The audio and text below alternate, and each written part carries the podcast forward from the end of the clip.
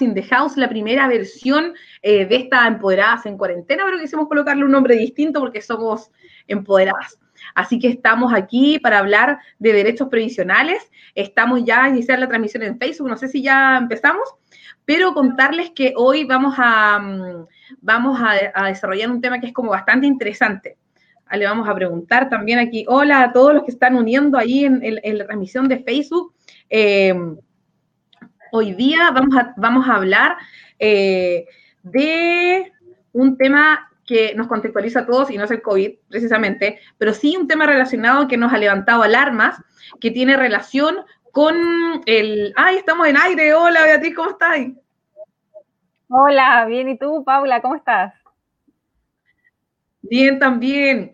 Bueno, contarles a todos que estamos en, en esta versión de Empoderada, ¿cierto? Ya estamos con esta transmisión en vivo desde la gran CSP Radio y mm, estamos en esta primera versión de Empoderadas in the House, pero ya habíamos visto que íbamos a hablar sobre un tema que ha levantado las, las alarmas, no precisamente el COVID-19, pero sí un tema de la contingencia y que es eh, lo poco que sabemos también de los derechos previsionales y el sistema previsional que hay en Chile.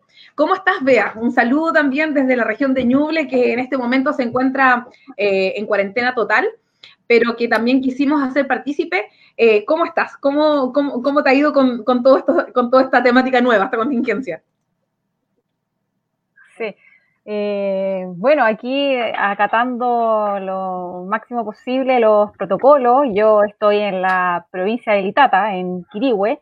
Aquí no estamos con cuarentena total, pero de todas maneras estamos eh, saliendo una vez a la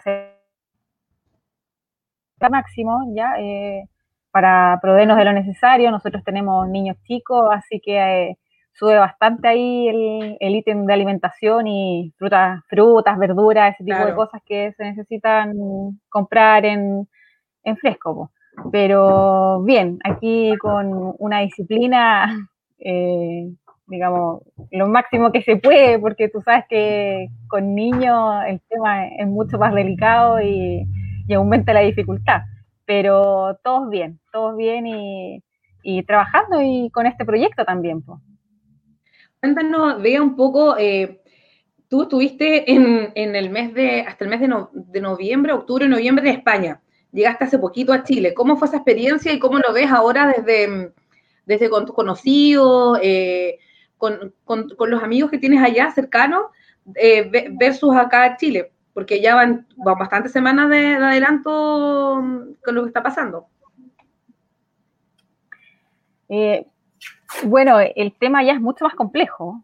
Eh, estamos hablando de ya España bordea los 7.000, 8.000 muertos, ya están en el pique.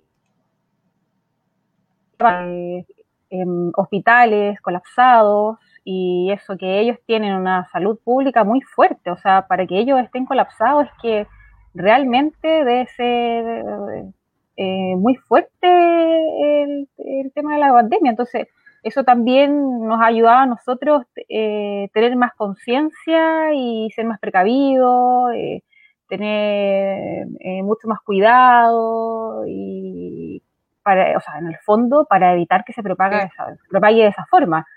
Ahora, hace cinco o seis días atrás, nosotros íbamos en la misma línea con España de contagiados y hace cinco o seis días atrás ya nos separamos de esa línea, lo que es positivo y significa que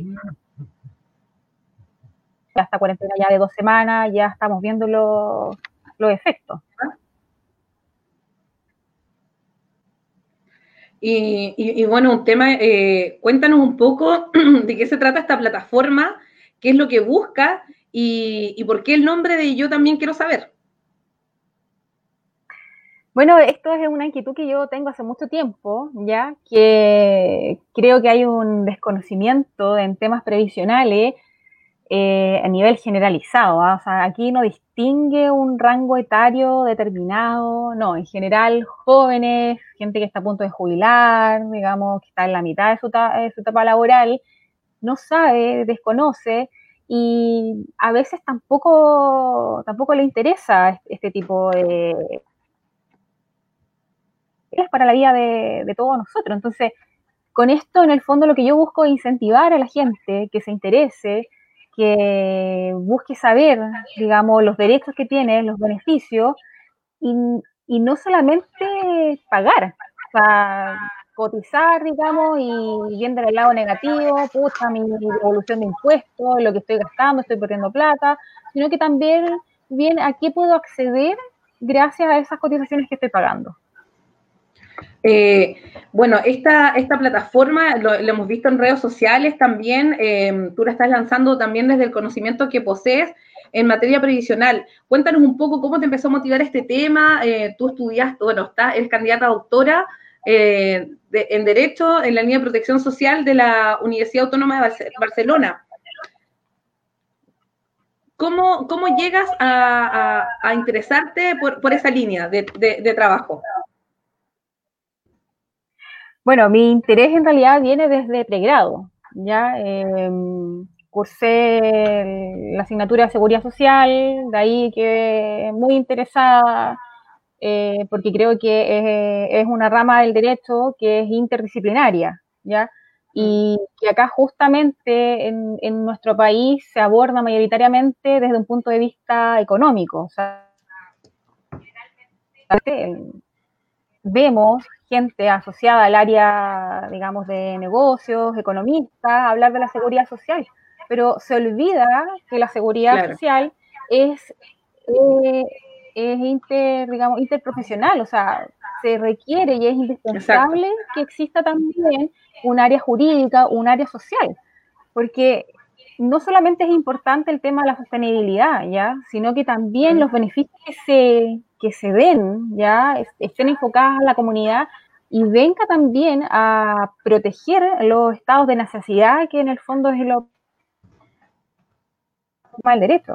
Entonces, comencé con eso, digamos, mi memoria de prueba, yo la hice en, hizo un análisis comparativo entre el sistema de pensiones civil con el sistema de las Fuerzas Armadas, ya, un sistema de reparto versus capitalización individual, ya, y de ahí quedé con, este interés y, bueno, el ejercicio profesional, digamos, me enfoqué en otro tipo de cosas, hasta que surgió la oportunidad de ir a estudiar a Barcelona, la Universidad Autónoma de Barcelona, en Derechos Sociolaborales, donde tuve eh, la oportunidad, digamos, de conocer su sistema de seguridad social, que es mucho más fortalecido que, que el de nosotros, y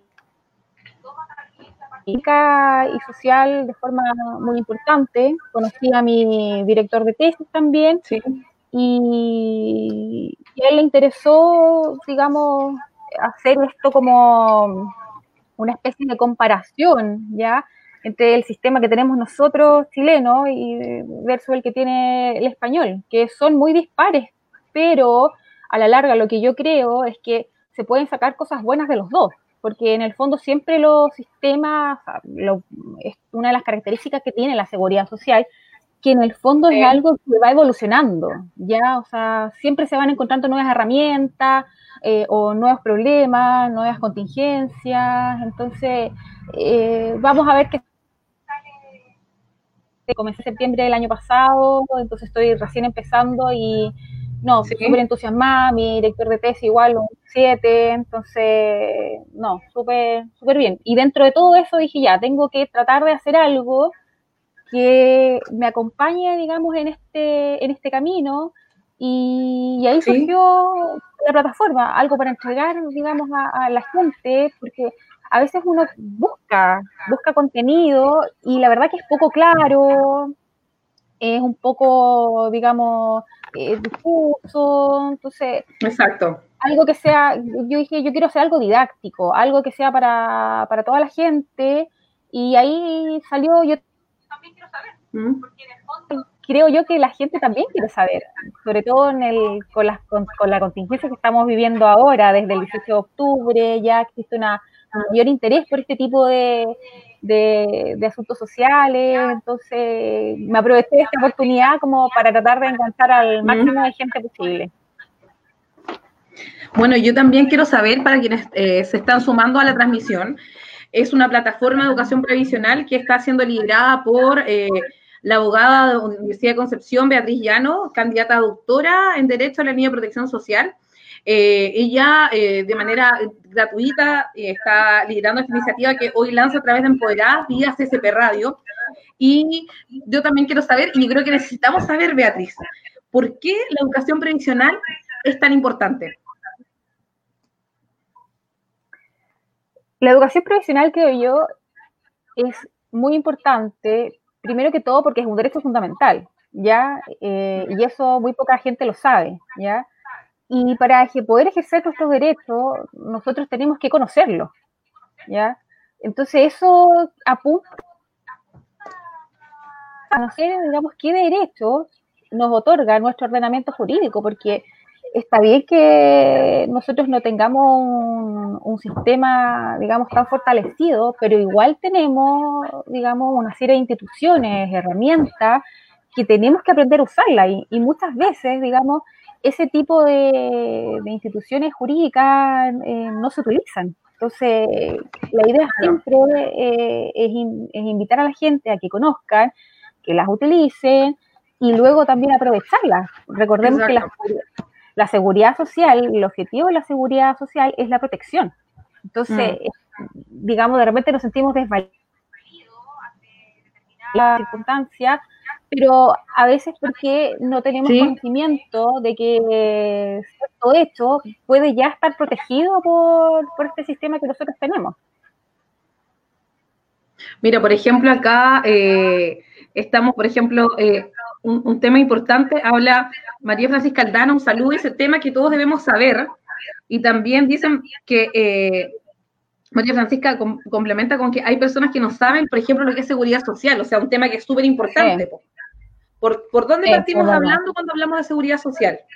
A ver, yo creo que, eh, para que para caracterizar la seguridad social de una manera, digamos, didáctica, lúdica, es importante tres conceptos. Protección, estado de necesidad y contingencia social, ¿ya? Eh, la protección tiene que ver, digamos, con las herramientas que establece cada país, ¿ya? Para alcanzar la estado de necesidad tiene que ver con la disminución patrimonial o económica que sufrimos producto de una contingencia social. Y una contingencia social es un hecho, un acontecimiento determinado por la ley, ¿ya? Y que nos permite, digamos, eh, poder acceder a esta protección, ¿ya? Eh, si lo digo, un ejemplo, yo estoy trabajando, me enfermo, ya, eh, como me enfermo, no puedo trabajar. Si no puedo trabajar, voy a perder sueldo, esa remuneración, digamos, que podría acceder. Y la forma de proteger que tiene nuestro ordenamiento jurídico es a, otra, es a través de una licencia médica, ¿ya? Que es la que viene a reemplazar esos, esos montos, esos recursos que no se pudieron pagar, ¿ya? Entonces, el fin de la, mm. de la seguridad social es de proteger. ¿Ya? Los estados de necesidad producto de estas contingencias sociales. Bueno, un tema importante yo creo que también, em, sobre todo cuando hablamos de protección, eh, quienes somos independientes, eh, ahí tenemos un tema que es como clave, porque decimos, bueno, eh, no, hay, supuestamente un contrato de, de, prestación de servicio en algunos casos, en otros no hay nada. ¿Cómo consideras tú que es este impacto de la educación previsional o de los derechos previsionales en las personas que son independientes?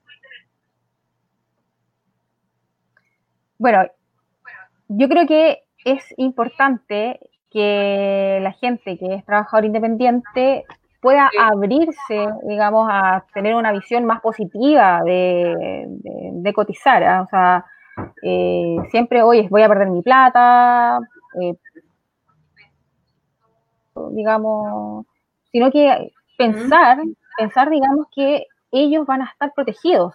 Antes, antes, digamos, un trabajador independiente que se enfermaba, por ejemplo, o sea, tenía que seguir trabajando o no generaba dinero, ¿ya? Entonces, con todos mm. estos medios de protección que ahora que va a tener el sistema de salud, por ejemplo, o hasta ley de accidentes de trabajo, riesgos profesionales, que son súper importantes, o sea, eh, de repente yo me imaginaba antes cuando no cotizaban una especie de trabajador independiente con capa que nunca se enfermaba y que nunca le pasaba absolutamente nada. Claro. ninguna contingencia, así, nunca le iba a pasar nada. Entonces, frente a eso y, digamos siendo consecuente también con los principios de la universalidad, o sea, tratar de llegar al máximo de personas posible, ¿ya? Viene esta incorporación con la ley 20.255, que fue la, primera vez, pero hay cierto rechazo, digamos, del, del trabajador al, al, tema de cotización, que yo creo que poco a poco van a empezar a ver la parte positiva de, de, esto y a su vez también se van a involucrar para el día de mañana, cuando podamos pedir, digamos, algún tipo de, fortalecimiento de la seguridad social, también estén ahí apoyándonos.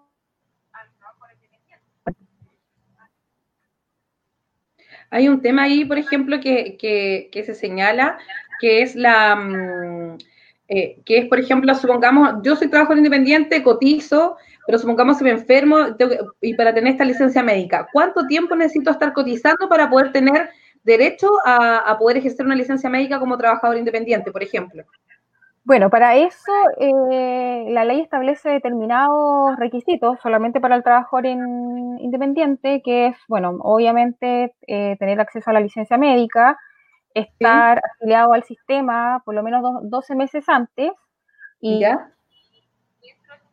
meses antes tener seis cotizaciones, ¿ya? Y estar al día de las cotizaciones, que son los requisitos que la ley expresamente señala al trabajador independiente. Fuera de esos requisitos, digamos, eh, se le aplica la misma normativa que el trabajador dependiente. Okay. Ya sea para, por ejemplo, licencias maternales, eh, eh, digamos, una incapacidad temporal, digamos, eh, todo ese tipo de, de cosas lo que, que acarrea.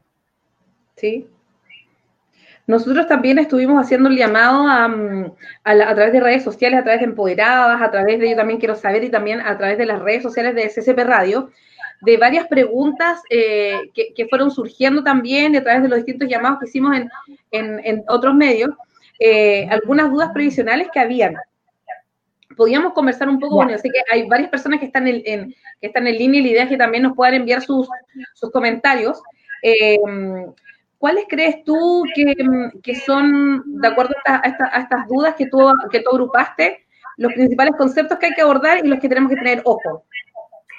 Mira, antes de entrar de, lleno al tema de las preguntas, eh, creo que es muy importante abarcar de la incorporación del trabajador independiente, ¿ya? Eh, primero, tener sí. en claro que es, eh, es, una incorporación que primero fue con el 2008, con la ley 20.255, luego volvió, se, se, volvió, digamos, a modificar 20.284 y la última, digamos, sí. modificación fue el año pasado con la ley 21.133, ya, que ya esta es la última, digamos, siempre se sí. había estado aplastando ya, pero ahora ya no, y que establece, digamos, una gradualidad en la cotización de... Mm. Ya, eh, porque recordemos que el trabajador independiente no se le exige cotizar por el 100% de la renta anual, ¿ya? Se le exige cotizar mm. por el 80%, y el 80% sería lo que podemos llamar renta imponible anual, ¿ya? Primero, eh, eso okay. primero que todo, ¿ya?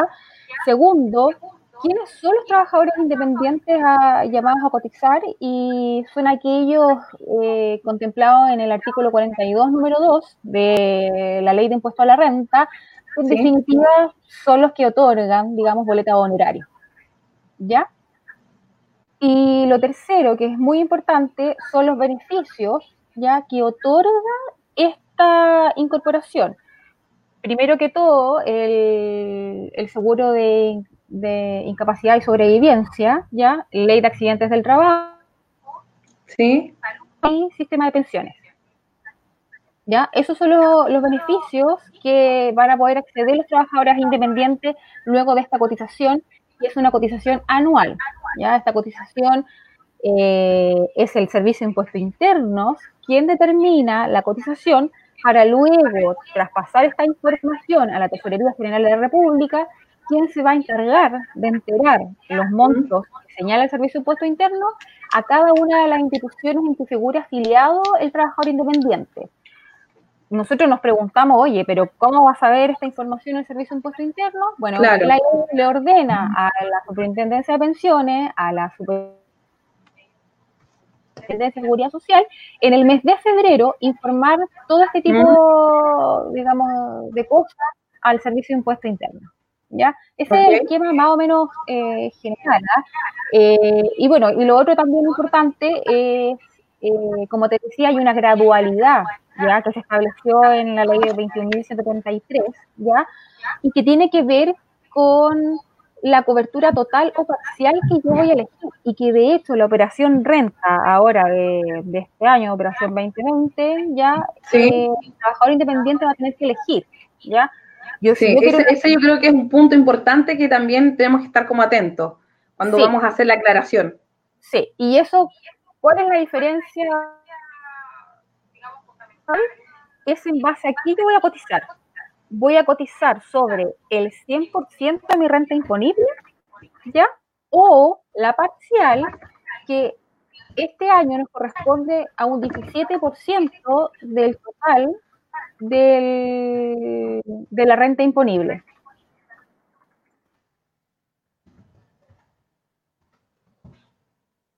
¿Cómo, perdón? El 17% del de total de la renta imponible, sí. Ya. Sí, eso se va a pagar en, digamos, la cobertura parcial.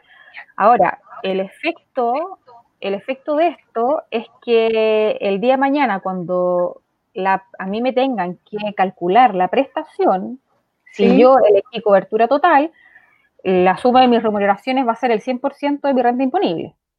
Ok. ¿Ya? Ahora, si, yo elegí la cobertura parcial, es eh, el cálculo de mis prestaciones va a ser solamente del 17%. Ya, o sea, voy a, en el fondo, mira, el ejemplo, licencia médica, voy a recibir mucha menos plata. O sea, no voy a recibir mi, mi plata completa. Sí, eso también hay que tener un, hay, que tener, ese es un detalle importante. Sí, en el fondo, a mayor cotización también es mayor el beneficio, pero si, si es menor cotización también es menor el, el beneficio. Eso también la persona tiene que tenerlo, tiene que tenerlo claro ya al momento, al momento de elegir. Sí, ¿qué otra aclaración crees que tú, crees que es importante para el trabajo independiente? ¿Por qué, por ejemplo, está este tema del 10,75? ¿Qué pasó entre, me acuerdo que fue como muy, de repente como de, muy de unos días para otros, que sabíamos que teníamos, que teníamos que estar del 10 al 10,75? Sí, bueno, en esta, y eso también es producto de la ley 21.133, que al establecer esta gradualidad, digamos, de cotización, también establece eh, esta gradualidad en, la retención de la boleta honorario, ¿ya? Porque recordemos que al año 2028 la retención, ¿ya? Entonces, por eso va subiendo cada, cada año va un 0,75%. Este año fue 10,75, el próximo año va a ser 11,50, por ejemplo, y así sucesivamente. Bueno, y, este mayor valor es precisamente para luego eh, tener que pagar la cotización cuando se determine la operación renta. Claro, exactamente. Y bueno, en tu experiencia, ¿por qué crees que al que al independiente le cuesta cotizar tanto? A ver, yo, creo que en general es un tema de idiosincrasia chilena y que uno no está acostumbrado a ahorrar.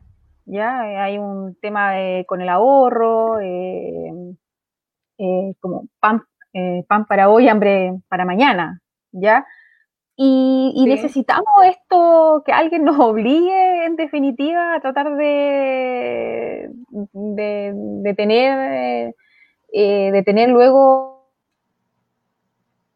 digamos, un seguro, algún beneficio para protegernos en algún tipo de contingencia o problema, como lo que está pasando ahora, por ejemplo. O sea, podría haberse incluido, yo pienso, el seguro de desempleo para trabajadores independientes y, a lo mejor tendríamos a todos los trabajadores independientes cotizando también. Sí. Digamos, se hubiesen dado cuenta que tener un seguro de desempleo ya eh, podría ayudar para este tipo de para este tipo de contingencia.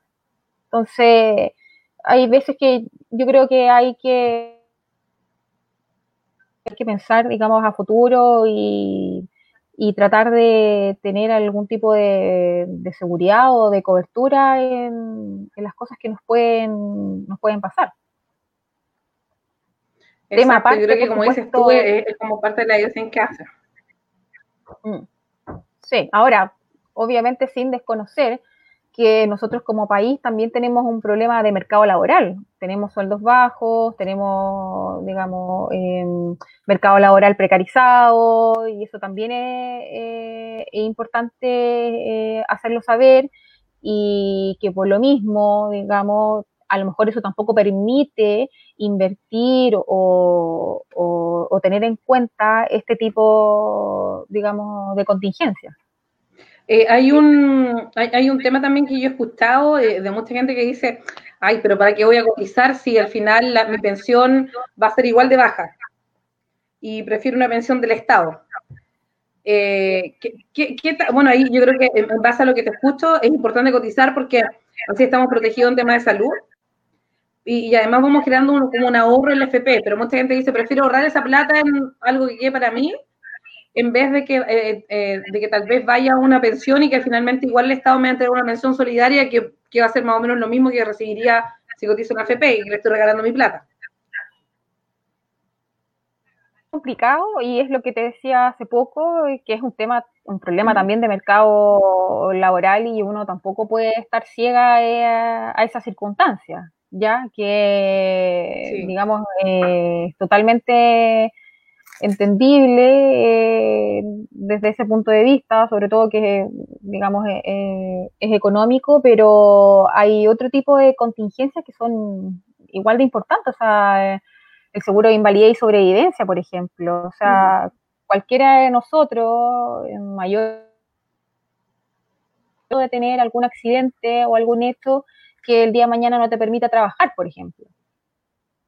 ¿ya? O sea, con ese seguro tú ya pues tener, te puede dar algo de tranquilidad de, que vas a tener algún tipo de ingreso, ¿ya?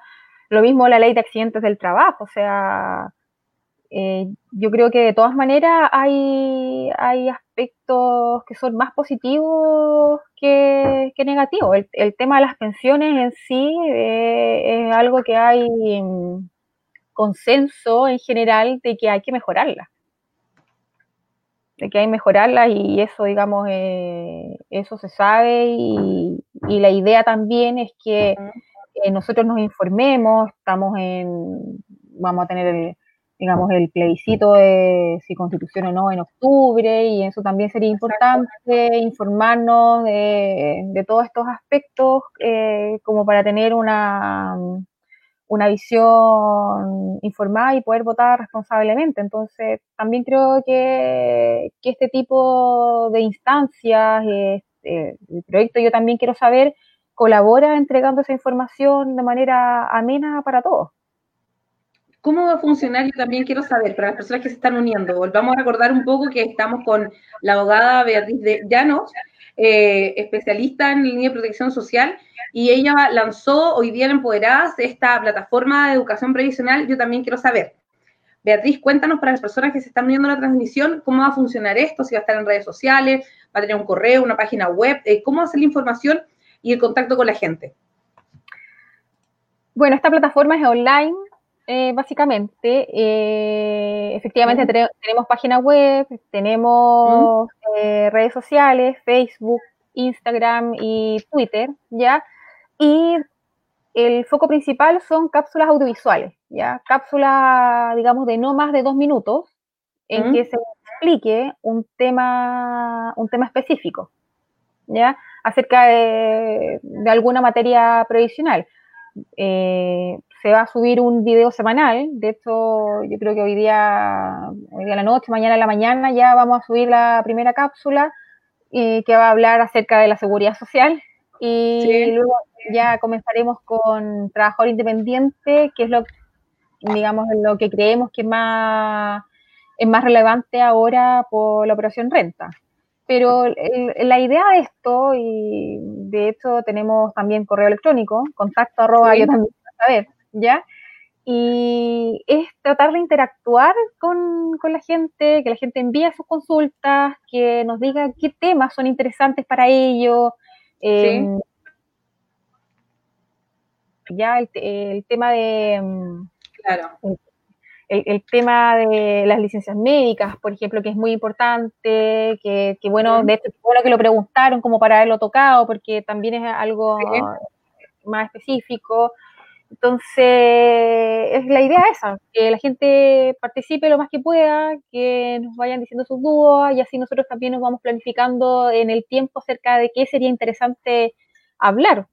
Hay tantas cosas, digamos, ley de accidente del trabajo, eh, que es muy interesante también, em, ley sana, que también viene dentro del beneficio, ya, que mm, no recuerdo haberlo dicho antes, ya que este acompañamiento para padres o madres, eh, para su hijo menores de 18 años, entonces, eh, ahí interactuando, digamos, con toda libertad me pueden enviar sus preguntas y a medida, lo que, a medida que podamos vamos a ir contestando y haciendo estas cápsulas también audiovisuales que eh, me parece que son muy interesantes y creo que es una forma didáctica de, enseñar este tipo de materia. Y sobre todo en estos tiempos que ya sabemos, bueno, no sé para cuántos meses vamos a tener, pero eh, de cierta manera nos van a permitir estar y compartirlas por WhatsApp. Entonces, en vez, yo creo que la invitación, en vez de compartir tanta tragedia, el tema de los remedios, de que si comemos más ajo, tomamos eucalipto, no sé qué, eh, por ejemplo, es mejor compartir este tema que es de educación y que nos va a servir para, aprovechar esta cuarentena para em, fomentar nuestro conocimiento previsional, que sin duda es un, es un temazo y nos va a seguir afectando, porque el tema no solo si, si nos cambiamos de fondo, o sea, yo creo que también llevémoslo a eso.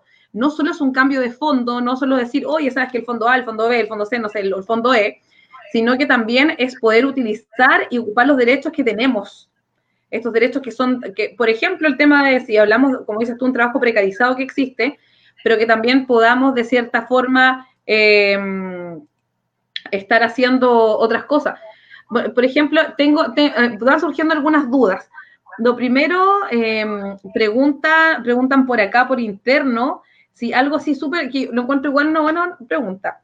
¿El trabajador independiente puede tener cargas familiares?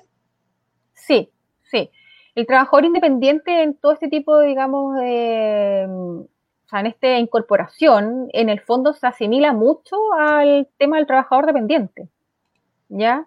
Y ahí lo único requisito es seguir con, digamos, los que establece la ley, o sea, la cónyuge, el hijo menor de 18 años, hasta 24 años si es que está estudiando con alguna acreditación, ¿ya?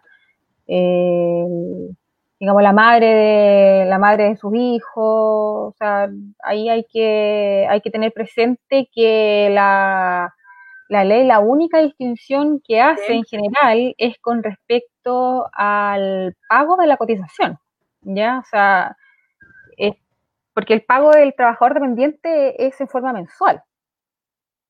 En cambio, la del trabajador independiente es en forma anual, es precisamente eh, cuando también se determina el impuesto. ¿ya? esas son las, eh, las diferencias, digamos, grandes que tiene. Pero en lo demás es muy parecido al trabajador dependiente. Exacto. Eh, otra pregunta también que, va. Podemos pasar a las preguntas, yo me fui directo a, las preguntas, disculpa, que está el tema súper emocionante. No, no, no te preocupes. Mira, lo único, o sea, ahora también, digamos, tratando de que no se me escape nada como importante, es respecto a la ley de accidentes del trabajo, ya riesgos profesionales, ya que tiene la obligación de registrarse. ¿Ya? ¿Cómo es eso? ¿Cómo me registro? ¿Ya? Porque la ley, bueno, el tema de riesgos profesionales ya está a cargo de una institución pública, que es el Instituto de Seguridad Laboral, y de instituciones privadas, que serían las mutualidades, ya, la mutual de seguridad, la AT, digamos que son las más famosas, ¿ya? Sí. En principio, si yo no digo nada, me van a incorporar automáticamente al Instituto de Seguridad Laboral, ¿ya? ¿El ISL? El ISL, sí, mm. sí exactamente, ¿ya? Pero si yo me quiero incorporar, digamos, a una mutualidad, eh, digamos que es eh, las instituciones privadas, yo tengo que solicitar el registro en ellas. ¿ya?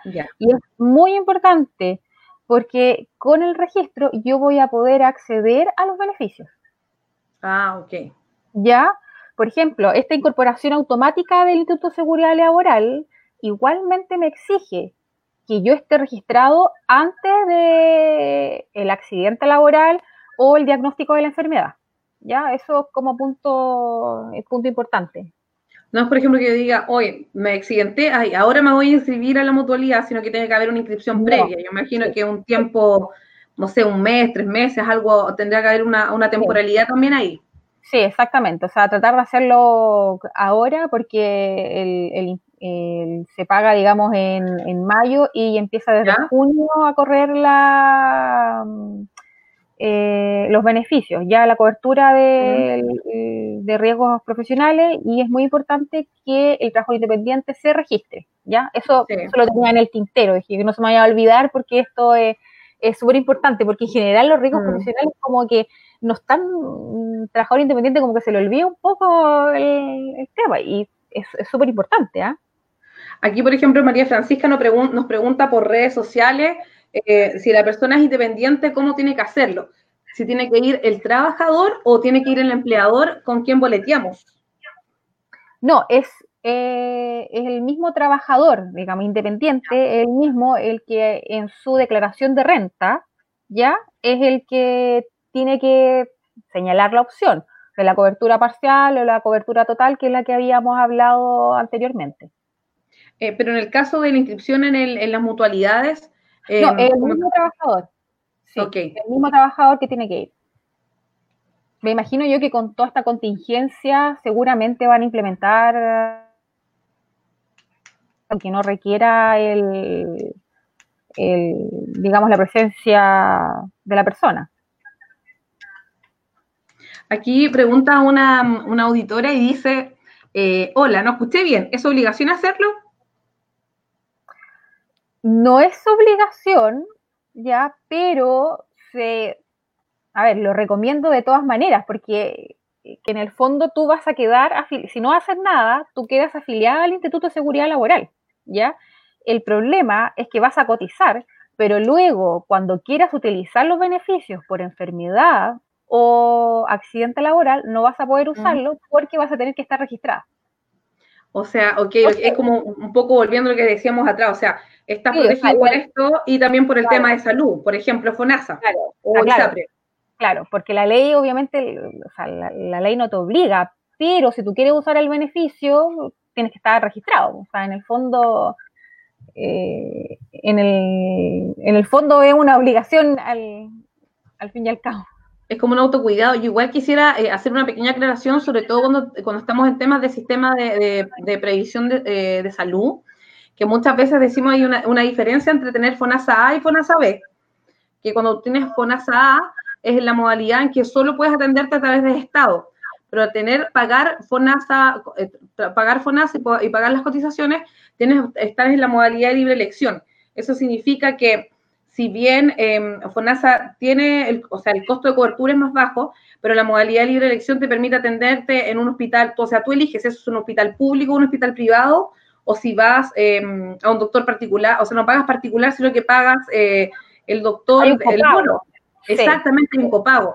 O sea, eso también la gente tiene, es súper importante saberlo porque dice, ay, pero si me importa si estoy en el tramo A, pero esto que cuando te enfermas, tienes que pagar sí, sí. por un examen muchas veces doble. Sí, lo que pasa que en el, en el, en el tramo A, ya, eh, a ti, tú como usuario del, del, tramo A, no, no, tienes permitido, ya, no tienes permitido eh, elegir otra red asistencial que no sea FONASA. Exacto. Ya, o sea, puedes elegir, eh, digamos, otra, otra red, pero no tiene cobertura, digamos, FONASA no te va a cubrir absolutamente nada. Cosa distinta pasa con los tramos B, C y D, que si FONASA permite un copago ya de digamos de la parte de parte del usuario y de, ellos como institución en, en, determinado, en determinados exámenes o, digamos prestaciones. Ok. Súper claro. Eh, ¿Te parece que pasemos a las preguntas? Ya, sí. Sí, eh, bueno, aquí nos dicen, por ejemplo, tiene una pregunta, dice, eh, ¿por qué si yo pagué mis cotizaciones en AFP y en ISAPRE, tengo un convenio, aún así la declaración de renta me hacen el descuento? Porque tú pagaste, digamos, eh, los meses anteriores. Lo que viene ahora, eh, la declaración de renta, es a futuro. Ya, o sea, tú, lo, lo, que tú pagaste eh, fue para cubrir el mes a mes, digamos, del año que pasó. ¿Ya? Mm. Ahora, con lo que tú pagas este mes en, eh, con la operación renta, te va a cubrir hasta el próximo año. Ok. Otra pregunta dice, aún no entiendo bien cómo funciona el tema de las licencias médicas para honorarios. Eh, el tema de las licencias médicas funciona igual que trabajador dependiente, ya solo que para que tú tengas acceso a la licencia médica tienes que cumplir con ciertos requisitos que establece un decreto supremo de 1978, si no me equivoco, ya. Y una y, los requisitos son, bueno, tener primero la licencia médica, ya. Eh, segundo lugar, estar afiliado a la institución 12 eh, meses antes, ya durante esos 12 meses haber cotizado seis, en seis oportunidades, tener seis cotizaciones y finalmente estar al día de tus cotizaciones. Si tú cumples todos esos requisitos, tú tienes derecho a la licencia médica como trabajador independiente. Eh, y ahí, por ejemplo, ¿a quién se entrega un detalle así súper, eh, a lo mejor puede ser súper banal, pero ¿a quién le entrego yo mi licencia médica como independiente? Si tú estás afiliado a FONASA, tienes que ir a dejarla con PIN. Tienes dos días, ¿ya? Tienes que llenar un formulario con, digamos, con datos tuyos. Y si estás en ISAPRE, tienes que ir a dejarla al ISAPRE. Ok, otra pregunta que sale acá es, a ver, voy a buscarla bien porque la tecnología de repente me pilla. El próximo año me, me radico en el extranjero, ¿qué pasa con mis ahorros? Los puedo, los puedo guardar, algo así. Bueno, eh, si ahorro se refiere a, la cantidad que tiene la cuenta de capitalización individual en los AFP, eh, quedarán ahí guardaditos hasta que tenga la edad de jubilación, digamos, y decía, hasta que acceda, digamos, a una pensión de jubilación. ¿Ya? Ahora, si se radica para siempre, ya en Estados Unidos, eh, luego habría que ver si existe algún convenio de seguridad social con ese país, de manera que pueda sus fondos trasladarlos mm, de la forma que aparezca en el convenio y ver eh, eh, a dónde puede ser beneficiaria de una pensión de vejez. Bueno, recordarles a quienes están conectando a la transmisión de Empoderadas in the House que estamos con Beatriz Llanos, abogada, eh, y quien está liderando la plataforma de educación previsional. Yo también quiero saber donde se van a ver múltiples temas. El primer tema que abordamos en este capítulo va a ser sobre eh, profesionales independientes, obviamente a través de la plataforma que tiene, que tiene Beatriz y el mail contacto arroba también quiero saber.cl.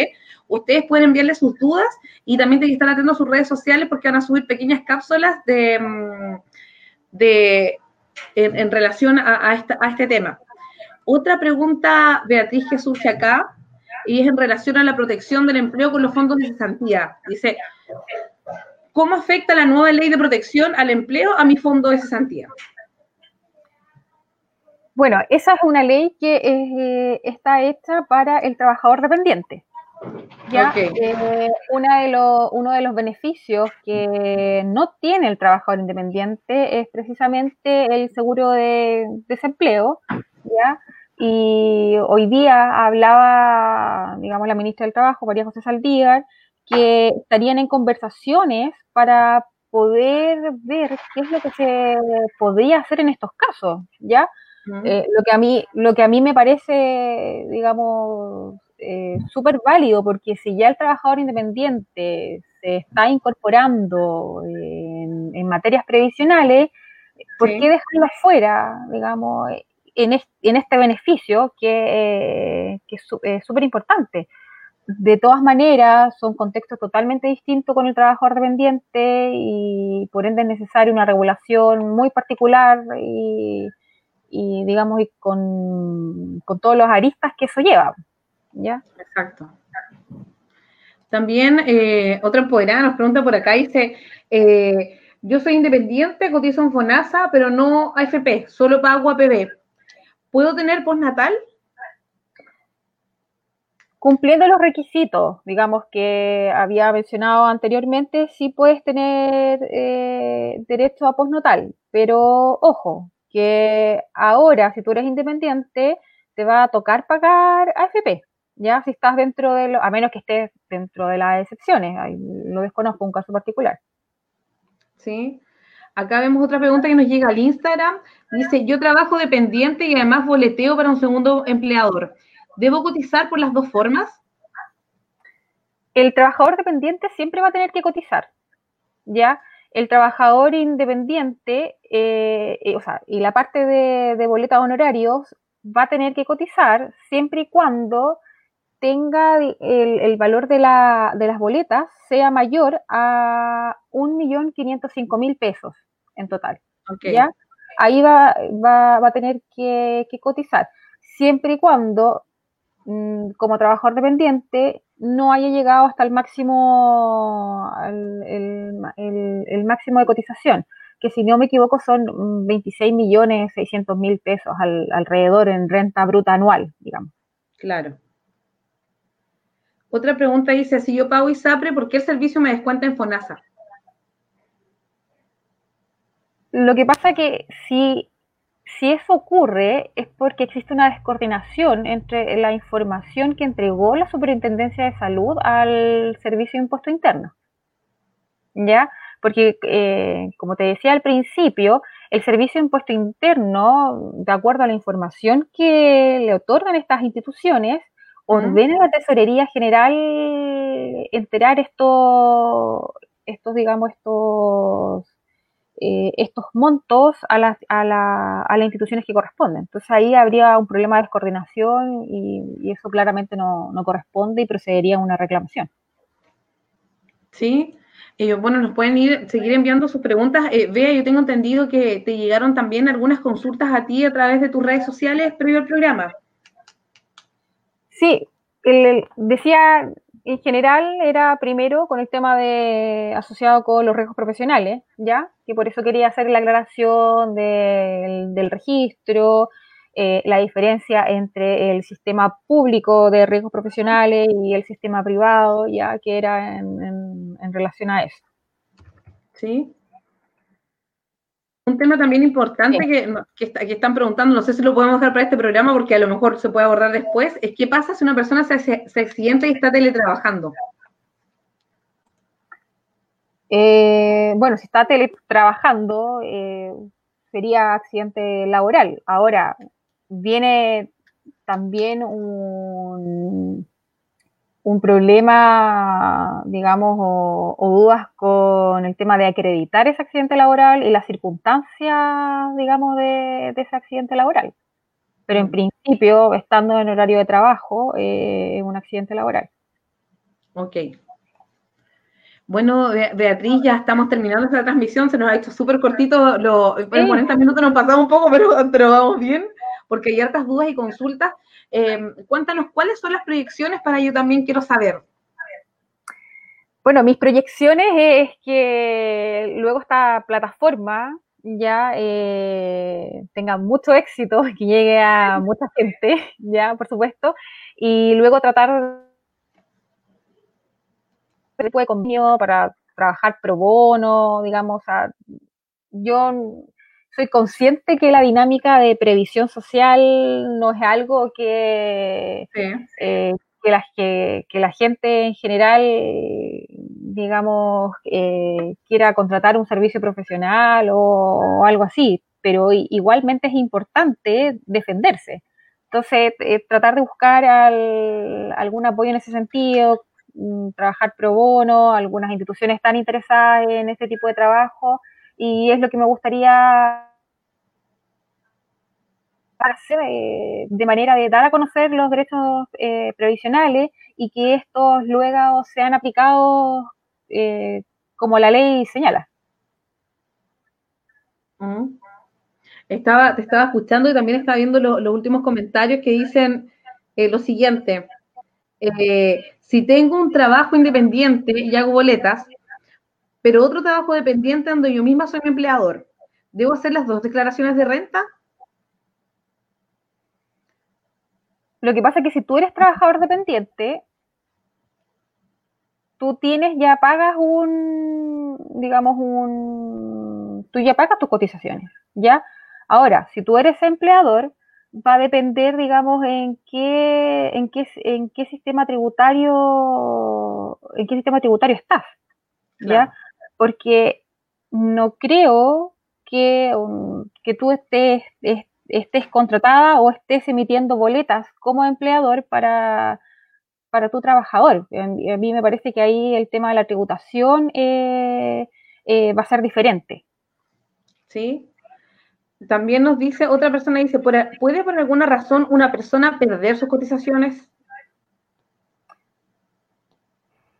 Eh, perder en no sé en qué sentido, porque obviamente las cotizaciones siempre van a llegar, digamos, eh, en principio la Tesorería General con esta información que le proporciona el Servicio de Impuesto Interno eh, se va a encargar de, digamos, de llevar estas cotizaciones a las instituciones correspondientes.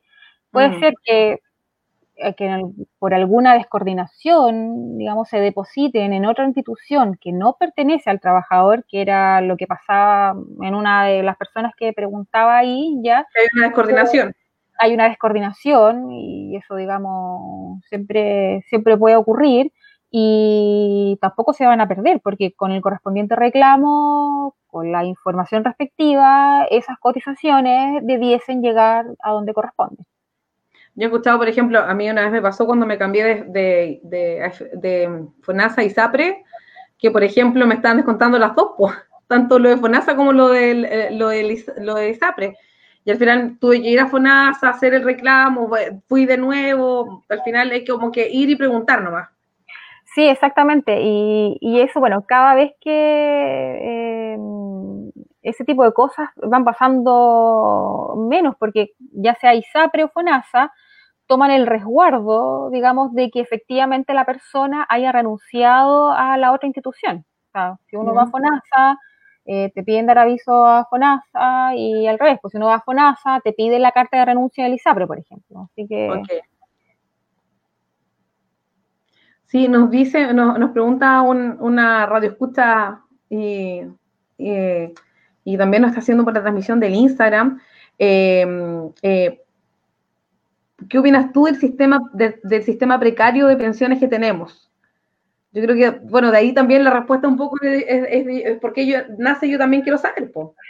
Sí, exactamente, y es lo que eh, te comentaba adelante. Yo creo que eh, nuestro sistema de seguridad social está muy enfocado a lo que es un seguro, digamos, un seguro más comercial ya está enfocado, está un poco dominado como por esta área eh, eh, económica o, digamos, de, de, de, esa área, digamos, específicamente. Y lo que yo busco, lo que yo planteo es que la seguridad social es una rama que es interdisciplinaria, ¿ya? Y a nosotros como país nos falta que exista gente del área jurídica, del área social, ¿ya?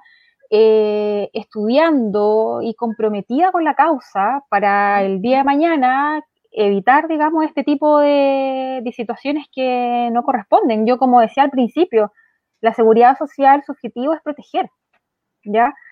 Mm, mm, está bien que es importante que la seguridad social sea sostenible en el tiempo, ¿ya? Pero igual de importante es la protección. Y eso en estos momentos no está siendo así, ¿ya? Entonces, con eso también, en el fondo, con la información suficiente, podemos lograr que todos nos empoderemos, ¿ya? Sepamos que la seguridad social es un, es un derecho fundamental, ¿ya? Que busca proteger y por ende podamos también exigir eh, mejores condiciones y mejores derechos. Sí, y bueno, Beatriz, te agradecemos también esta conexión. Eh, sabemos que estamos todos en, tiempos de contingencia, pero sin duda yo creo que, y lo hemos hablado también en otros, en otros, en otros lugares de la radio y con otras personas, en relación a la solidaridad, aquí es necesario mm, eh, el, conectarnos unos con otros, porque este sistema no va a dar abasto, o sea, lo tenemos súper, súper claro. Eh, las pymes, hay muchas pymes que están en estos días cerrando, eh, muchas pymes que están viendo cómo van a, van a pagar el sueldo, si pagan, lo pagan en finiquito, lo pagan en, en, otro mes más o cómo van a subsistir. Y sin duda, iniciativas como esta en estos tiempos de contingencia son súper clave y sobre todo aquellas que son de manera online, que nos van a servir mucho para, para poder educarnos, para poder conocer y cuando vuelva e, este tema post-virus, eh, eh, obviamente van, a, van a estar muchas cosas de manera distinta, pero de cierta manera vamos a estar preparados. Sí, exactamente. Ojalá así sea, Paula, que todos estemos más informados en las diferentes materias. O sea, se nos viene un plebiscito ahora, tenemos la oportunidad también de mm. informarnos acerca de materias eh, constitucionales, públicas, digamos, eso también es súper importante, entonces aprovechemos eso también lo que se pueda. Sí, bueno, vamos a pasar a los datos, ¿cierto?, de, de, nuestros oficiadores que están acá. Recuerden que estamos por la CSP Radio, la radio online de Concepción, somos la voz de Concepción, en la primera versión de Empoderadas in the House. Eh, y recordar que estamos con transmisiones que ya, ya retomamos, ¿cierto? Retomó el, día sábado o el lunes, ya no me acuerdo, porque toda esta semana están distintas. Son todos como domingos, pero de semana. Sí, a todos, a todos nos pasa. Exacto, entonces con el programa virémonos luego con, un equipo tremendo, ¿cierto? Con el trío Maravilla ya. Y también estamos, bueno, como le decíamos en CSP Radio, y hay una parte de los cuentos, los, los cuentos de medianoche, vea, que son súper buenos, que son frases eh, frases, eh, líneas, pero geniales. Así que también invitarlos a, que nos sigan, pues sobre todo los que trasnochan y los que son como pájaros nocturnos y le encanta trabajar en la, noche. También queremos referirnos a otro, otro oficiador que es Outalab, una empresa dedicada al desarrollo tecnológico que está desde Talcahuano hacia el mundo y desarrolla tecnología a la altura de tus necesidades. Más información en www.autalab.com o en sus redes sociales. Y también, como no mencionar, porque también eh, eh, tengo, tengo el corazón puesto ahí en mi pyme, a Calibra Partners. Entregamos estrategia con valor para tus negocios. Eh, somos un equipo multidisciplinario que realiza iniciativas de relacionamiento comunitario con autoridades, manejo de gestión de crisis. también manejamos muy bien el tema del reporte de sostenibilidad e iniciativas de equidad de género. Una de, una de personas de nuestro equipo está certificada en una norma que también vamos a abordar, que es la norma NSH 3262, que es de responsabilidad parental, equidad de género, corresponsabilidad parental, un tema que también en estos días ha tocado la ha tocado la, pauta informativa. No sé si podíamos hablar, o sea, a lo mejor voy a salir un poco del tema, Bea, pero hay otra papita que también tú nos tienes, pues tú, tú algo hiciste con la brecha de cuidado. Sí, bueno, mi trabajo de eh, mi trabajo de máster ya fue Parece que tuvimos un problema con la transmisión, estábamos justo ahí eh, con Beatriz, no sé si se pudo reconectar.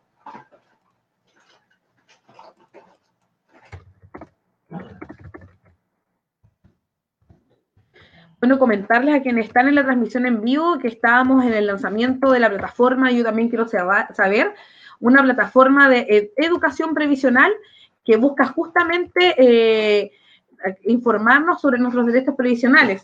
Pueden hacer, hoy día estuvimos hablando en, esta, mm, en este capítulo sobre los trabajadores independientes y sus derechos previsionales, cómo cotizar, si podían tener carga o no sus, hijos. Entonces estamos aquí en vivo desde la CCP Radio. Estamos... Beatriz, ¿me puedes escuchar?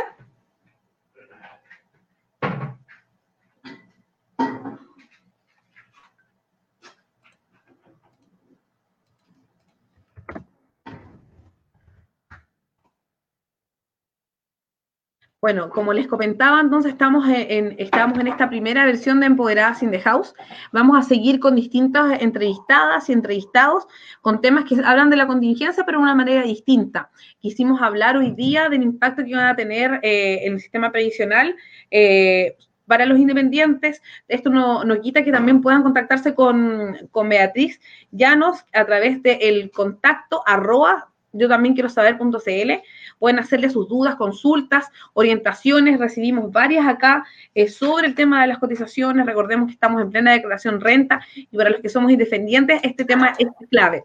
Pero ahora estamos con Beatriz nuevamente porque sabemos que el tema de la conexión, bueno, estamos, son cosas que pasan en esta nueva modalidad online. Sí, sí, exactamente. Oye, eh, bueno, eso, pues trabajé, eh, mi, memoria de, máster fue en permisos paternales exclusivos y obligatorios, ¿ya? Precisamente porque la brecha de cuidado, ya, eh, eh, con lo, poco, digamos, del, tema, porque la equidad de género es gigante, digamos, es un, tema gigante, muy grande, pero una de las cosas que a mí más me llamó la atención de la brecha salarial, porque muchos han hablado de la brecha salarial, ya eh, han existido normas prohibitivas, ah, pero igualmente la brecha salarial sigue, ya en Chile es mayor al 30%, y en algún momento el debate, digamos, académico de la gente especialista que realmente sabe, dijeron, oye, ¿sabes qué? Tenemos que buscar las causas de esta brecha salarial, y una de esas causas fue la brecha de cuidado la brecha de cuidado. ¿De, qué trata la brecha de cuidado? ¿Cuál es el concepto detrás de, o los lineamientos principales detrás de este concepto? Mira, en el fondo eh, significa quién hace más tareas, ya sea del hogar, cuidado de niños, cuidado de adulto mayor, que puede ser tu misma mamá, papá o abuelo, eh, tiene que ver con eso. ¿Y cómo se materializa? Hay un ejemplo que yo lo encuentro muy bueno, ya eh, de una autora norteamericana que no recuerdo en este, en este momento su nombre, pero ella decía, tenemos que imaginarnos una pareja que trabaja los dos en la misma empresa, ¿ya? Tienen un, un, hijo y en un determinado momento eh, el empleador les dice, oigan, ¿saben qué? Necesito a alguien que esté de turno todo de lunes a viernes, de 12 de la noche a 6 de la mañana. Entonces, y lo ofrece a todos los trabajadores. Entonces, llegan, llegan los dos a conversar a la casa, digamos, oye, no podemos tomar eso los dos, mm. porque resulta que hay que hacerse cargo, digamos, si la guagua está llorando, entonces no. Claro. Digamos, y en la mayoría de los casos, quien toma ese beneficio es el hombre. ¿Ya? Y eso se va juntando en el tiempo, se va juntando en el tiempo y ¿qué hace? Que el hombre se abstenga, digamos, de cuidar porque él va a estar preocupado en otro tipo de cosas. Claro. Con el beneficio que, dado este compromiso con, con su, digamos, con su empleador, va a tener mejores opciones para ascender, digamos, mejor sueldo, obviamente, y no así, eh, digamos, esta trabajadora que se va a encargar de temas de cuidado con su hijo, ¿ya? Y esto es a, la larga lo que crea también la brecha, la brecha salarial, ¿ya? Entonces, uno de, la, uno de los aspectos a abordar, en mi opinión, ¿ya? ¿Mm? Para, para poder apalear o disminuir esta brecha de cuidado, yo creo que es indispensable tener un permiso, un permiso paternal exclusivo y obligatorio para, el cuidado de los niños. ¿Ya? O sea, no solamente la madre. Exacto. Yo creo que también otro tema ahí de, la brecha de cuidado es la, lo que tú dices, o sea, el tema de los accesos a las oportunidades y también lo que se conoce como el techo de cristal, o sea, este tema de que la mujer pasa un, pasa un nivel y ahí tú no, puedes ascender. Sí, o este eh, suelo pegajoso que también se le dice, o sea, a uno como mujer le cuesta mucho más llegar a, cargos gerenciales o, a centros, digamos, de poder que son en definitiva los que también toman las decisiones. Entonces eso mismo crea un círculo vicioso y es, es mucho más, hace mucho más complejo todo. Y eso en relación a que yo de repente veo eh, publicaciones de gente que es un poco escéptica con el tema de, la equidad de género. Oye, pero hoy que le ponen color, sí. ¿Cuándo? Si una diferencia, ¿no? Y, digamos, yo, esa gente, eh, mire, seguramente si tuviera tiempo le contestaría, pero no he podido. Yo siempre yo tengo presente el tema de la brecha salarial, la brecha de cuidado, o sea, son temas que se abordan a nivel internacional. Exacto. O sea, no hay duda, o sea, nadie puede dudar, nadie, eh, nadie puede visibilizar, digamos, este problema que afecta a todo el mundo, a todo el mundo. Obviamente tenemos países como Noruega, ya los países nórdicos en general, que en ese sentido están mucho más evolucionados, digamos, que nosotros y con las consecuencias positivas también que eso conlleva, o sea, una brecha salarial mucho menor, eh, la mayoría de las mujeres también incorporadas al, al trabajo y, y, en el fondo eso que se busca en definitiva también una sociedad más justa y equitativa. Ahí yo quiero también llevar a otro tema que es la, eh, em, el tema de ponerse en lugar de otras también. Yo creo que igual va, va, en esa línea, o sea, el decir es que a mí no me ha pasado, puede que a ti, qué raro que te pase. Como dices tú, o sea, o sea, es algo que todo, o sea, ya, digamos, hay convenciones internacionales, ya está la convención de Beijing, que fue el año 95, ya que fue el año 95, y ellos, conscientes de este problema, dijeron, mira, para poder atacar eh, la equidad de género, tenemos que hacer, eh, tenemos que tener medidas transversales, transversales, o sea, no es solamente una norma, eh, una norma X de que prohibía la brecha salarial, porque como te digo, la brecha salarial se puede dar por este otro tipo, por este tipo de cosas. O sea, todas las políticas de Estados tienen que tratar de absorber esta, estas políticas y darse cuenta que en general hay cosas que ya tenemos que empezar a cambiar, tenemos que empezar a evolucionar. ¿ah? Digamos, hay muchas cosas que se le, digamos, se le, la mujer se tiene que hacer responsable y eso en definitiva no tiene por, por qué ser así, o sea, al el mismo papá, los mismos hombres también que se incorporen mucho más con el tema de, de los hijos y, y, un trabajo en equipo, un trabajo igualitario y para eso nosotros todos tenemos que poner de nuestra parte. Nosotros como personas y también el ordenamiento jurídico. Entonces, mientras todavía tengamos eh, un permiso de cinco días, que tampoco, tampoco se lo toma todo el mundo, ¿ah? O sea, no es algo que se peleen aquí los hombres porque, oye, puta que tengo cinco días y... Mm. No, entonces, hay, hay harto por hacer, hay harto por hacer, pero, pero yo creo que vamos avanzando en, esa, en ese aspecto. Sí, yo creo que también... Eh, el tema de, no ir estereotipando. Yo creo que igual muchas veces a, uno le dicen, oye, ¿sabes qué? Esta pega no es como tan buena si trabajas en turno para ser mamá, como que no es una pega buena para ser mamá. Pero en realidad va con el tema de lo que nosotros llamamos con qué es el concepto de buena madre o qué es el concepto que, se define ya tanto como legalmente o, que, pasa en los tribunales de familia con que el, el juez define qué es el concepto de buena madre. Pues si usted trabaja, estudia o en qué momento está con sus hijos o, también lo que pasa con el tema de, la, de, que mi marido me ayude en la casa. Y en realidad es un trabajo en equipo donde el hombre también tiene que ser corresponsable porque los hijos son de los, los hijos son de los dos. Sí, sí. Y corresponsable con los hijos, con las tareas de la casa y todo. Y, y en el fondo también por un tema de salud mental. ¿ah? O sea, la mujer efectivamente asume una doble jornada ya asumo una doble jornada y eso con el tiempo tiene que, tiene que ir cambiando, tiene que ir cambiando. Sí, yo creo que el hecho de, que es la primera en levantarse y muchas veces la última en acostarse, revisar las tareas, eh, revisar el, el, tema, también se habla del síndrome de Burnout, no sé cómo se pronuncia bien, pero cuando uno dice, estoy todo el tiempo cansada, no sé si duermo y parece que despierto más cansada todavía, eso también eh, se asigna, o sea, de hecho hay estudios que dicen que la mujer trabaja las labores del hogar 2,3 horas más que el hombre.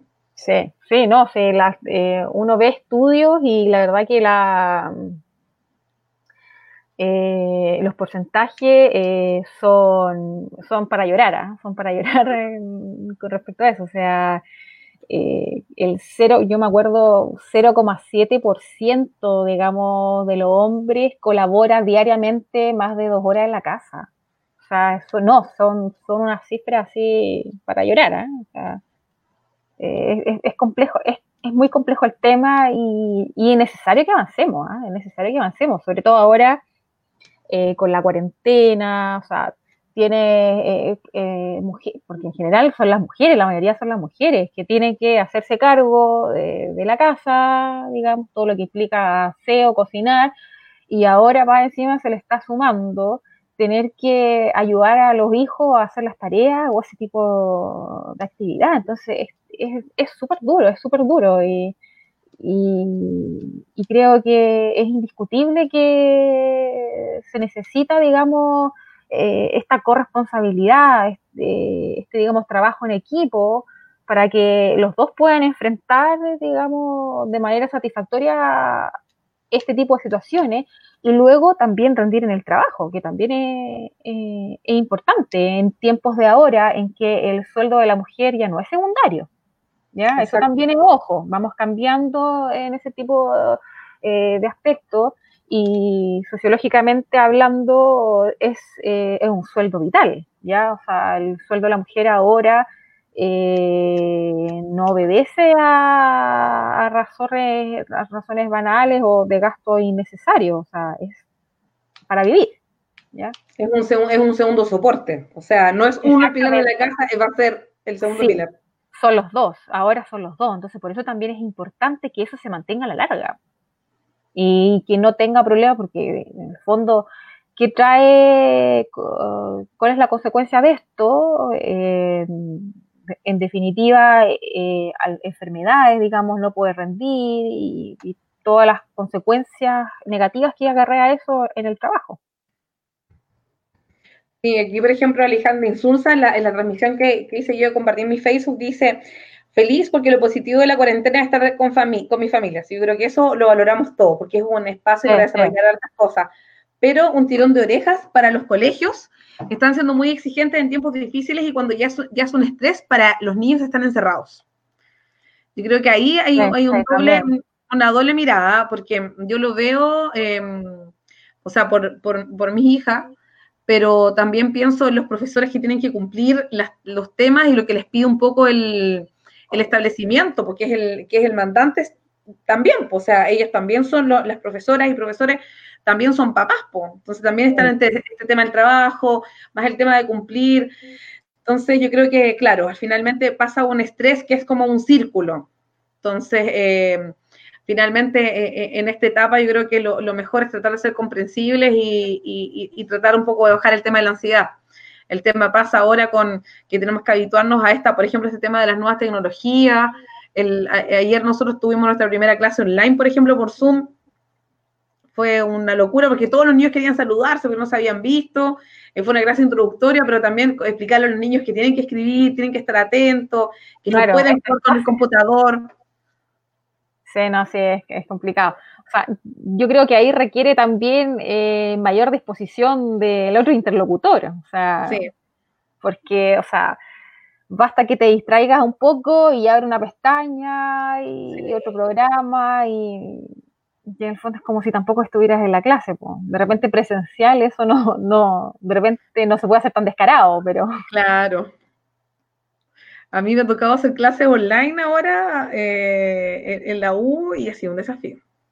Ha sido un desafío. Yo creo que este tema es para todos un, tema. De hecho, la misma, la misma, el tema de la radio, pues uno está en la casa viendo todas las cosas, que que lo vienen los niños, está, casi para que no me pase como el, el, locutor, el, ¿cómo se llama? El ah. comentarista de la BBC.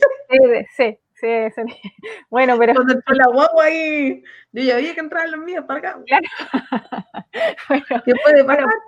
sí, de todas maneras, pues, y, eso en realidad van a generar hartas anécdotas también en general. Pues esperemos que ninguna sea protagonizada por, por nosotras.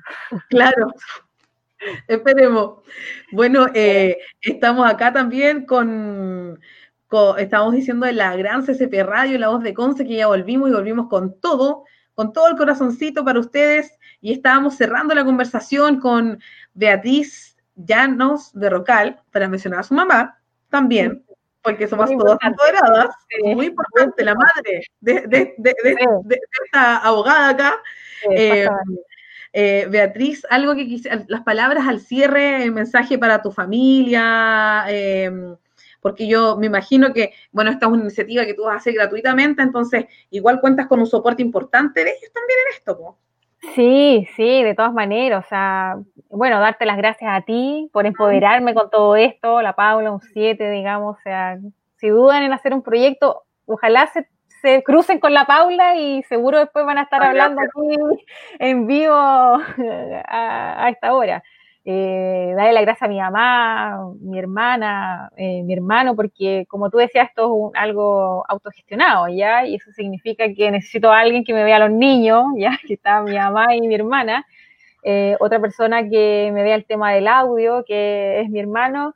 y bueno, lo más difícil, se lo lleva mi marido, el, el Nico, que me ha apoyado desde siempre, y él además me está haciendo los videos. Así que, ah, o sea, a él, digamos, todo el, agradecimiento por su disposición, por su creatividad y también engancharse con esto, pues, o sea, para que el día de mañana sea uno de los más informados en seguridad social aquí por el porque hace los videos, digamos, y que vamos a ir lanzando poco a poco. Así que en ese sentido, no, agradecía de todo mi, mi círculo cercano, porque obviamente sin ello este, este proyecto no, no podía haberse concluido.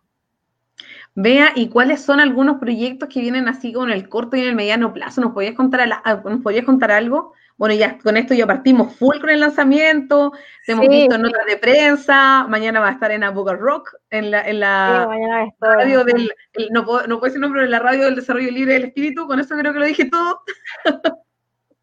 que tiene un arco, está en, al frente de la Facultad de Medicina, creo que mañana va a estar, va a estar en la radio de allá. 100 años, sí, exactamente, y orgullosa porque es mi casa de estudio, yo amo, amo de la Universidad de Concepción, me encanta que sea regionalista y de hecho por eso también elegí Barcelona para estudiar. ¿ah? Yo dije, yo no me voy a ir a Madrid a estudiar, yo me voy a ir a Barcelona. O sea, con las capitales ah, no, digamos, no. Yo siempre hay eh, capitales regionales, ya. Eh, Bien.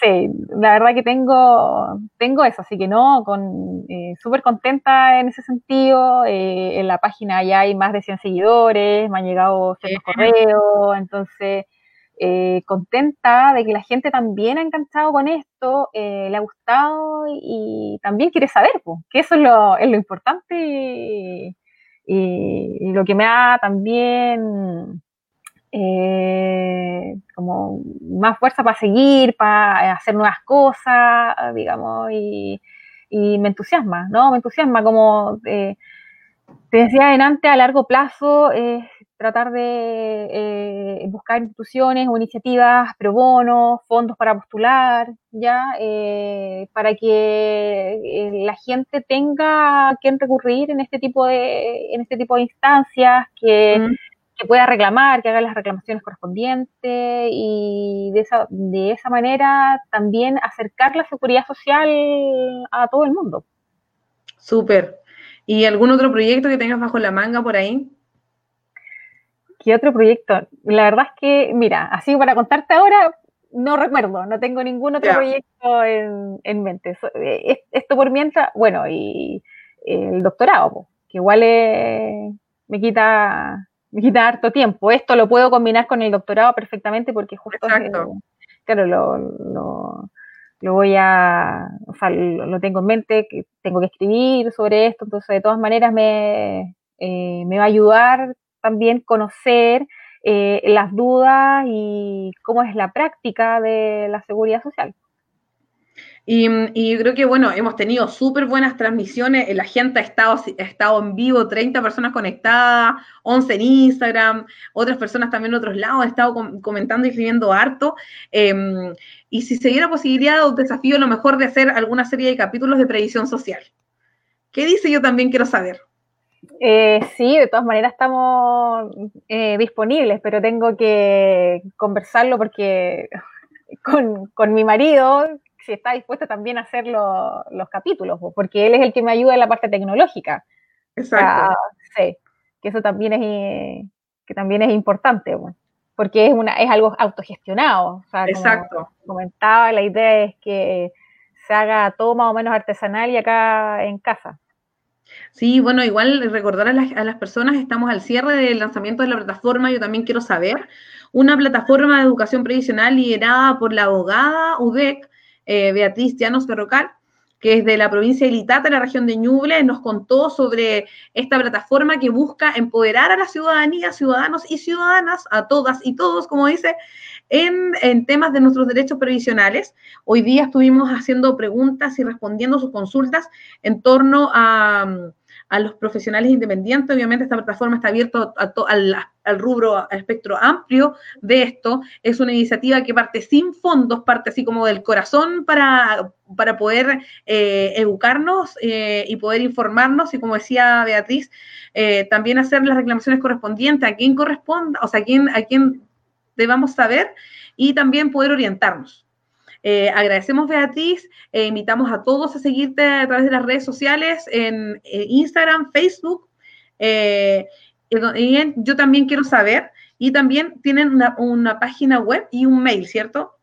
Sí, sí, bueno, la página web yo también quiero saber.cl y el correo es contacto arroba yo también quiero saber.cl. Y las redes sociales también, Facebook, Instagram y Twitter ahí para que se mantengan al tanto de las publicaciones y, vayan, digamos, en la medida que puedan, decirme qué es lo que les interesa y así podemos elegir de acuerdo a sus preferencias. Bueno, desearte el mayor de los éxitos en, este, en esta plataforma. Sabemos de corazón que te va a ir súper mega bien porque realmente es un tema necesario. Aplaudir la iniciativa también de, de, de que sea una iniciativa autogestionada, o sea, eh, lo, pensaste y se pensó y se hizo como se dice, y, como también decíamos en, antes de, que empezara todo este tema, con todo sino para qué. Sí, pues, sí, todo el, todo el rato, todo el rato. Oye, bueno, y me crucé contigo también, ¿ah? que antes estaba, medio insegura, oye, pero esto a quién le va a interesar, o, y, y tú no, no, esto, súper importante y todo, así que eh, también fue crucial para mí, así que no, te lo, te lo agradezco, Paula, y ojalá que todo el mundo se entusiasme de la misma forma que tú lo hiciste para que esto pueda llegar a mucha más gente. Sí, pues esta es la idea, que seamos todas empoderadas, que seamos todas sororas, todas solidarias. Antes de ser empoderadas tenemos que ser solidarias unas con otras, porque hoy la solidaridad más que nunca es la clave. Eh, como ya se ha dicho incesantemente, quedémonos en casa, vemos noticias súper eh, penosas de otros países que ya, ya todos sabemos para qué vamos a nombrar. Y sin duda yo creo que esto nos impulsa con fuerza para desde la cuarentena ser solidarios. Eh, agradecerte a ti, Beatriz, también por confiar en nosotros y también agradecer eh, la sintonía de cada uno, estoy como en la tele, de cada uno, de cada una que, nos están siguiendo. Así que empoderar, si bien vamos a seguir visibilizando mujeres, también vamos a tomar temas de la contingencia, porque más que nunca tenemos que estar conectadas. Eh, recuerden que todas pueden estar aquí porque todas tenemos una historia que contar, todas somos empoderadas. Así que soy Paula Cifuentes junto a Beatriz Llanos, estuvimos, Beatriz Llanos Berrocal, Estuvimos en la primera versión de Empoderadas in the House, que son así como casi como del disco de los 90, pero no, no es un carrete, es una transmisión eh, eh, en vivo eh, desde, desde la provincia de Litata hasta el Biobío y de, y de aquí nos vamos del Biobío y Ñuble hasta el mundo mundial. nos despedimos entonces en esta versión que fue súper entretenida. Pueden compartirla en este, en este momento. Las, las pymes que estamos trabajando, en las iniciativas autogestionadas, más que nunca necesitamos de su cooperación. Con un clic o comentario positivo nos pueden ayudar mucho y también van aportando. Así que un abrazo gigante, Bea, muchas gracias. Aplaudimos de la iniciativa y nos vemos. Como decíamos, todas somos empoderadas. Sí. Chao. Chao, chao.